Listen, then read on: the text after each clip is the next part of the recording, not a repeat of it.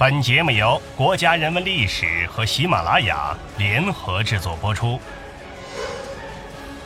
国家人文历史是人民日报社主管主办的以真相、趣味、良知为核心价值的史实点评。听众朋友们，大家好，我是主播姜维。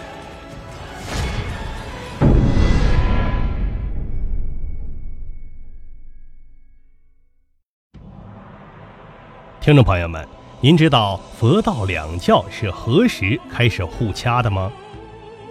在近两千年的佛道之争中，大多数的时候都是打嘴仗，也不会有车迟国三位大仙一样身首异处、剖腹剜心的下场。佛教乃实实在在的进口货，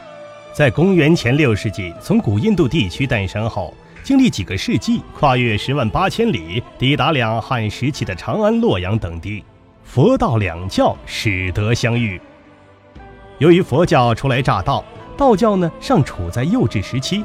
两者交往之初是相敬如宾。中国制造的道教要成长，就需要向佛教借鉴戒律仪轨、佛教经义，来让自己变成宗教的完整体。进口的佛教需要获得中国人的认同，也需要从道教中吸取一些中国元素。因此，二者在早期发展过程中互相借鉴学习，一片祥和之气。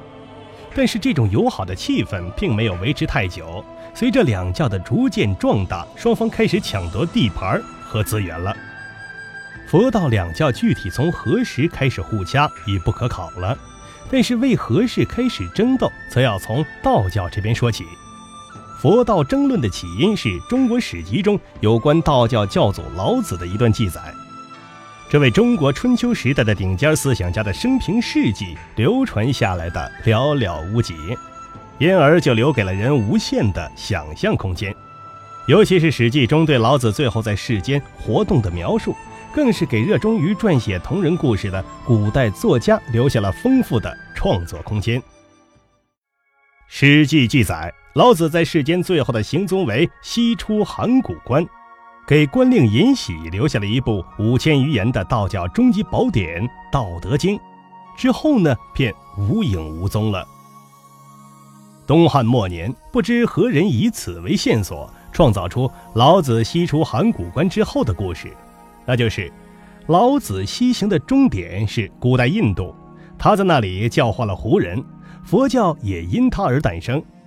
这就是导致佛道两教争论千年的老子画胡说的原版故事。佛教徒似乎最初并没有如后来一般对此说恼羞成怒，或许在他们看来，能够与中国的道家学派创始人攀上点关系，对佛教的传播是有积极意义的。当佛教在中国势力还不够强大时，采取依附中国传统思想文化、借机下蛋的方式来发展壮大，无疑呢是一条捷径。到了西晋中期，佛道两教早期的和平共处的局面被打破了，开始互有交锋。但最终导致双方撕破脸皮的是晋惠帝时期。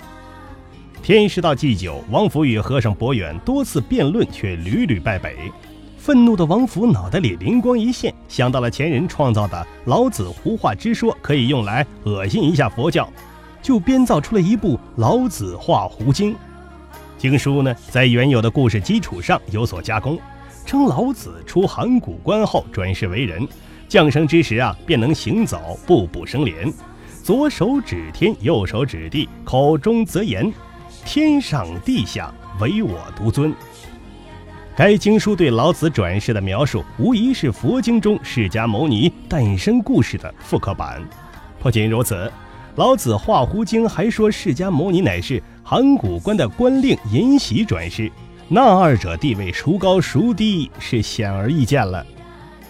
老子画胡经横空出世，把佛教徒气的是三尸神暴跳，五灵豪气腾空。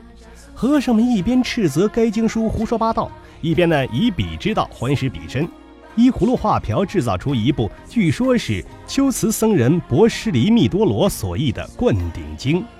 称呢佛祖早在老子画胡之前已经派遣弟子来中国传教了，佛教呢自然是早于道教的。自此之后，佛道两家的发明家们就你来我往了，凭借丰富的想象力，创造出各种令人大跌眼镜的说法。道教徒们在老子画胡说的基础上添油加醋，创造出了老子画胡经的修订本和番外篇，将王府原本只有一卷本的老子画胡经逐渐增加到了元代的十卷之多。佛教徒呢也继续编写更详细、更惊人的故事，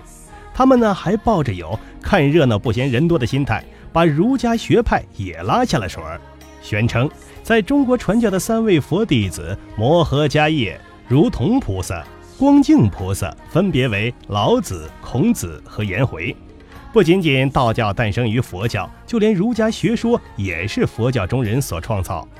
更夸张的说法，不仅是儒道两家出于佛教，就是伏羲、女娲、三皇五帝等神话和传说中的人物，均是佛祖座下门徒。出家人不打诳语，早就被抛诸脑后了。尽管佛道两教各种高谈怪论层出不穷，但大多数故事却遵循着一个基本的逻辑，也就是宗教的创始人出现时间的早晚和地位的高低，决定着宗教的合法性和教义的正确性。各种千奇百怪的论调，无外乎是我出现的比你早和我的开创者是你的创立者的老师这两个基本点上。那这些荒诞无稽的争论，似乎体现出了佛道之间胜负难分。但事实上啊，却反映出进口的佛教已经深深地扎根于中国，与中国制造的道教呢，逐渐形成了分庭抗礼之势。